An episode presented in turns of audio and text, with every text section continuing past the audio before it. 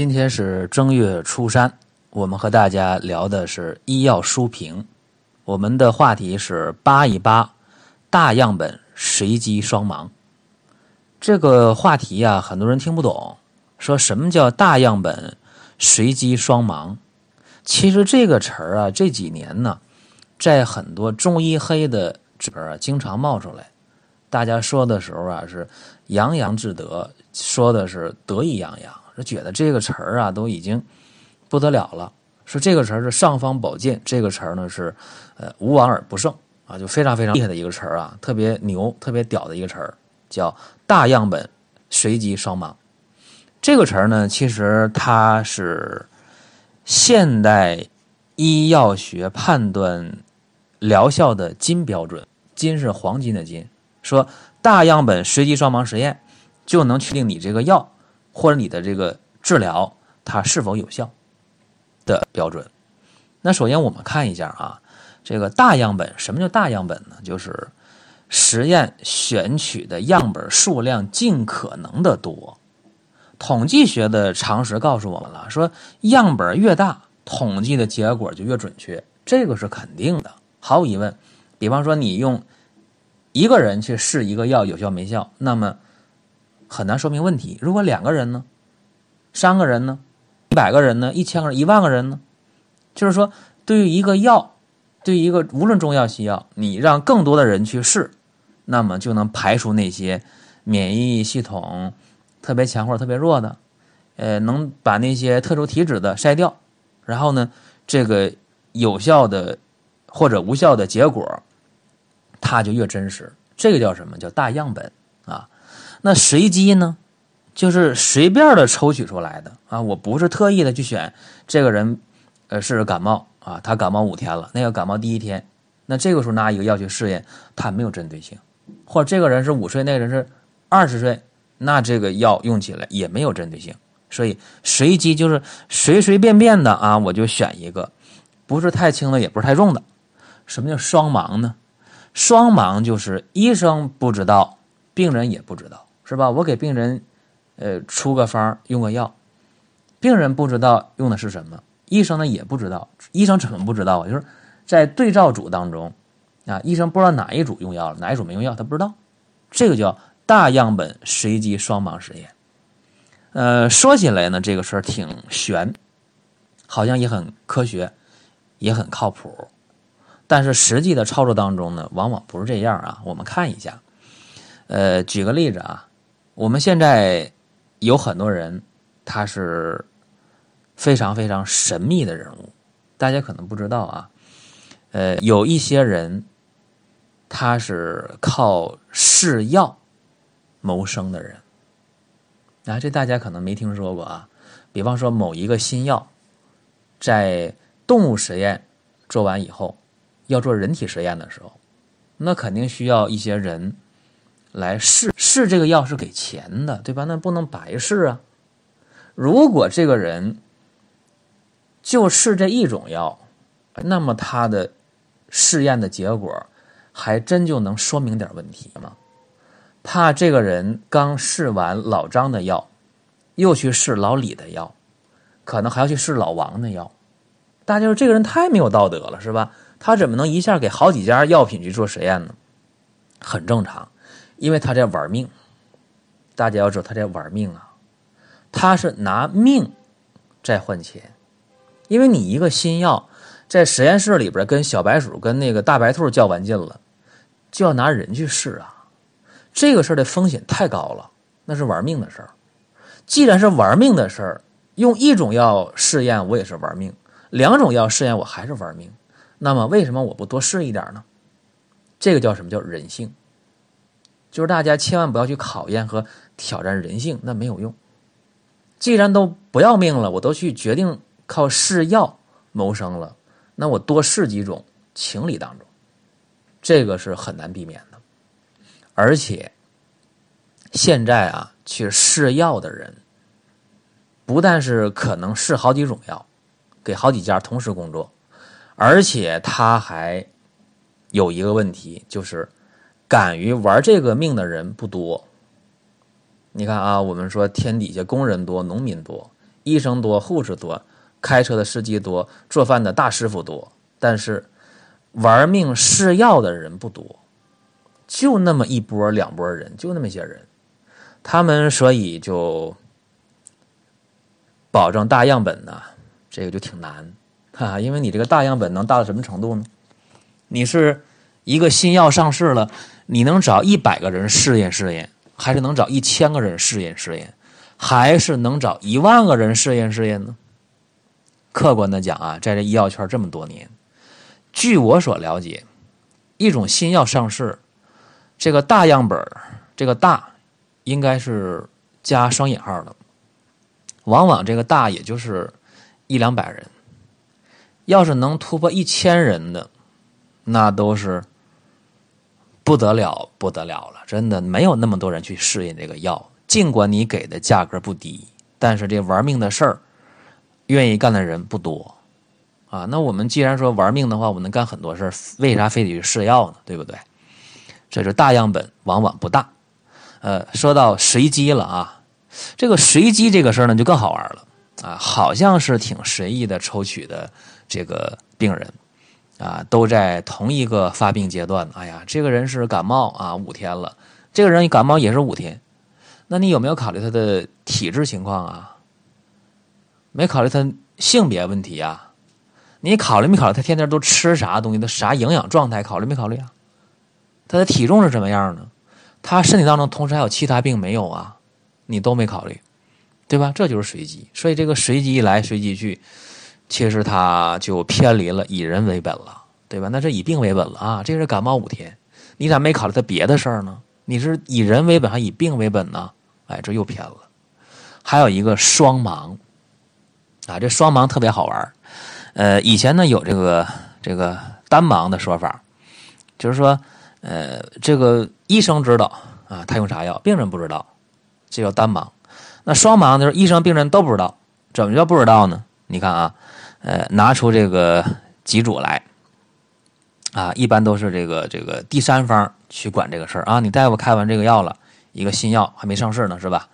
这新药啊，这个实验室里的工作人员不知道这个药给谁了啊？分成一二三组，是吧？一组用药的，一组呢不用药的，一组呢用安慰剂的，比方吃点淀粉呢，吃点这个呃这个葡萄糖啊，他不知道啊，这叫这个上，就是呃研发者或者叫医者，他跟这个病人或者互相之间都不知道，不知道自己用没用或者用的是什么不知道啊？你看，这叫这个大样本。随机双盲，这听起来特别神圣，但是问题来了啊！就这个双盲能真的双盲吗？其实达不到啊！你给那个用安慰剂的人，那个淀粉吃完了啊，其实长期试药的人他是知道的啊，长期试药的人，他往往有第六感，他知道我吃这个东西是啥，他知道。还有一点，就是在我们国家的这个特殊国情下，往往有小道消息非常准。啊，你是委托第三方做这个事儿，找个外人去分药，但是他往往也会告诉这个人，或者之间一聊天就聊出来了。啊啊，你这给我的是啥？啊，你这个是淀粉，哈，是葡萄糖，你这不是药。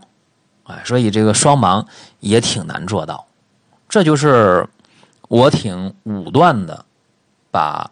大样本随机双盲实验就给否了，后来，我这一否，有人就站出来说：“你说这个东西不科学啊！说你怎么就把大样本随机双盲实验给一下给否了呢？”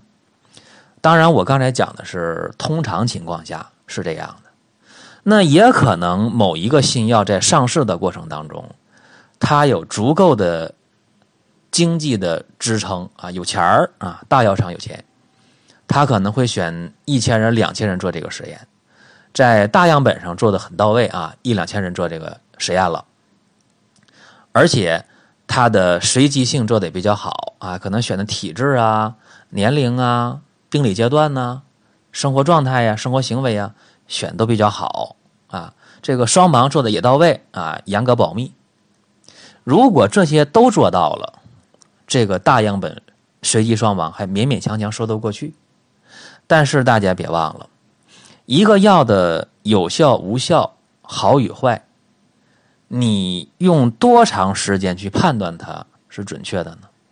有人说，一个新药的研发上市得需要七八年，或者十年，或者十一二年的时间，说这个时间已经挺漫长了。我说这个时间其实很短，因为一个新药的研发，它首先是在实验室里面去理论上去琢磨这个事儿，理论上行了之后，它需要去合成。合成出来之后，做动物实验，动物实验做完之后做人体实验。其实一个新药从立项到上市，目前来讲最长也就是十一二年的时间，最长了十二年左右，一般七八年就下来了。这里边真正做的人体的实验啊，这个所谓的大样本，呃，随机双盲实验，也就做了那么几个月。因为在这个十一二年当中或者七八年当中，这人体实验也就是那么几个月，往多了多了说一年了不起了。你就判断它有效无效，所以往往我们就看到一些药啊，上市比较成功，然后回头这个药就下架了。比方说以前我们看最熟悉的就是，呃，盐酸苯丙醇胺，就是 PPA 啊。前些年一有那个感冒药，就加一句，本品不含 PPA 啊，盐酸苯丙醇胺。刚开始这个东西也没说它不好啊，是吧？后来发现它有问题。再往前说，说那个反应停，就在这个二战时候，呃，一个西药叫反应停，管啥的？管早孕反应的。我们一看电影，哎呀，这两个人在一起一亲后，过几天这个女的一洗脸，哇，吐了，恶心了。哎呦，这就是孕吐，早孕反应。其实影视作品当中过多的去渲染、夸张这个孕吐的行为，我告诉大家，这个孕吐、早孕反应、呕吐的情况。它的发生率不高于百分之五，一百个孕妇当中有早孕呕吐反应的最多五个，但是影视作品过多的渲染过这个问题。就这个事儿，我曾经特意的问过我的老师，呃，组织胚胎学的老师，专门研究这个东西的，研究细胞膜的这个呃标射啊鉴别的这个一个学术权威，他是留学过英国、留学过前苏联的一个博士生导师，他就。明确的告诉过我说，这个早孕的孕吐反应最多百分之五啊。那么这个当年研究这个反应停，就是希望把孕妇的这个早孕的反呕吐反应给它消耗掉啊。一吃药没有这个反应了，这个药呢投产之后投放市场了，孕妇一吃，哎，真就不呕不吐了。其实你不吃它也不呕不吐，因为最多有百分之五的人有这个反应，大多数人是求心理安慰呀，我可别呕可别吐啊。我先买点药吃，结果这个反应停吃了之后啊，在欧美国家，包括日本，出现了大批的海豹儿，海豹儿手脚啊，手脚啊，像海豹那个鳍一样啊，没有手指头，没有手掌，没有脚丫子，你看，所以。这个所谓的大样本随机双盲实验，它很多时候这个实验的周期太短了，然后就说要科学，说它合理，然后回头发现问题了，再给他一棍子打死啊！这东西不行，有什么什么问题啊？及时纠正一下，还显得特别的高大上。你看我有错就改呀，对吧？这就是随机双盲大样本实验，基本上也就这么一个情况罢了啊，因为它没有以人为本，也做不到。足够大的样本，你能大到啥程度？一两千人了不起了，那叫大呀。你那个时间是一年半载的，叫长吗？对吧？这个随机就有那么随机吗？双盲就真能双盲吗？这些都值得我们商榷啊。但是很多呃中医黑就说了，说你说了大样本随机双盲实验这么多坏话啊，那么你中医就好啊，你中医那就是迷信，就是伪科学啊。那么我想。简单的做点辩护吧，给中医啊，呃，中医存在这么多年了啊，几千年，起码有三千多年了。那中药呢，常用的也有七八百味啊。我们到同仁堂一看啊，常用的中药七百多味啊，将近八百味药。那这些中药呢，说实在的，没做过大样本随机双盲实验，真没做过。这一点我们必须要承认，而且必须非常虔诚的承认啊，没做过。大样本随机双盲实验，但是有一点我是有信心的，就是中药能够用三千多年还在用，是怎么用的呀？那不是一个人的贡献，说神农尝百草，神农的贡献，是华佗的贡献，张仲景的贡献，还是呃某一个神医名医的贡献？都不是，是大家的贡献，是中华民族集体的贡献。因为在古往今来呀，一个中草药在用的时候，如果有效了。治了某一个病了，这个药会被记录下来，其他人再去用。如果某一个药治某个病用的时候出现一些反应、不良反应，咱们就最直接的说吧，比方说某中药把人给毒死了，那这个药肯定就不能再用了，那肯定的。如果有小毒，他会写有什么什么什么反应啊？比方说有这个呃头疼的反应啊、呕吐的反应啊，啊有这个什么嘴麻的反应啊等等，会写下来。所以。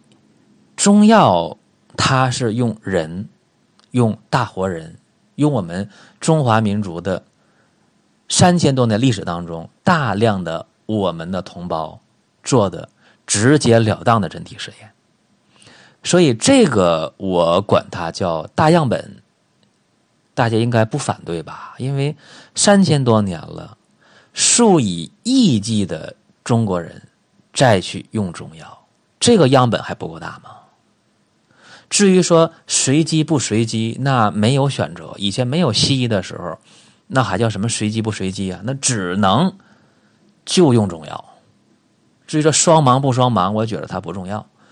留下来的就是有效的，没效的就淘汰了。中毒的要命的，干脆就 pass 掉了，对吧？所以，对于这个大样本随机双盲的实验，包括对于一个中药的传承和延续。包括对一个西药的研发和上市，大家还真得有一点了解，就是到底有没有以人为本啊？如果不是以人为本的话，我相信这个犯的错就会很严重，很严重。因为人一直都是我们应该正确面对的事儿，就是说你究竟是治病啊，还是治这个人，很重要。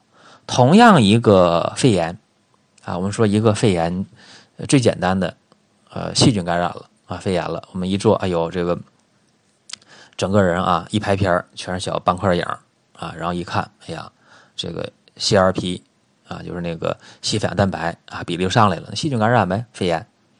这个时候，如果说啊，我们用西医的方式治疗，毫无疑问啊，青霉素类的药是首选。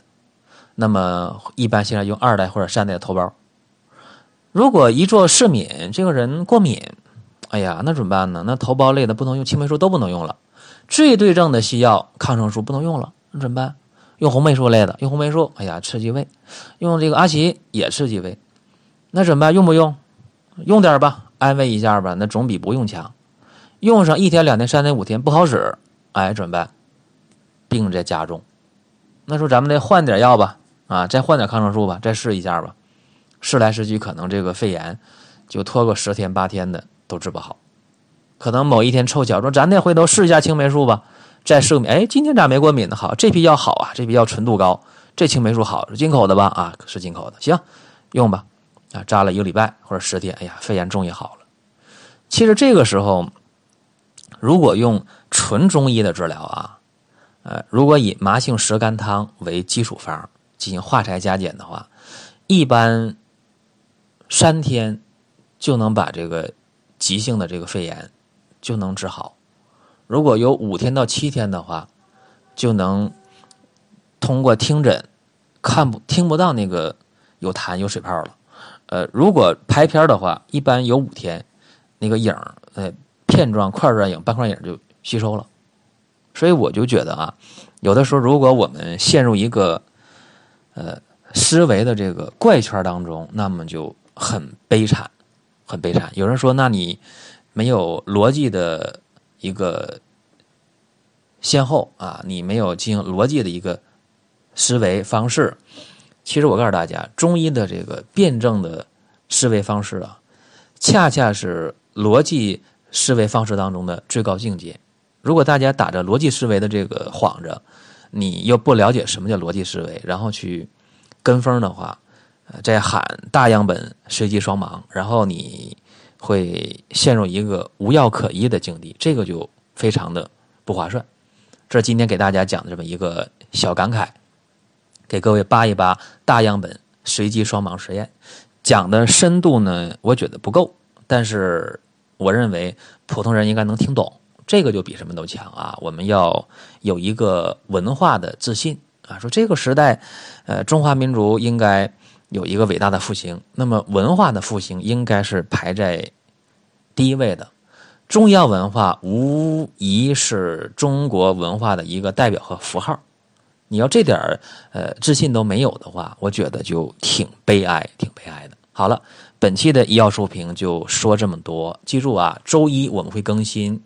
寻宝国医，呃，周五会更新中医入门所以咱们的节目是非常的丰富，适合不同的情况下大家去听。同时，大家也可以关注林哥的节目《奇葩养生说》。好了，我们下期节目再会。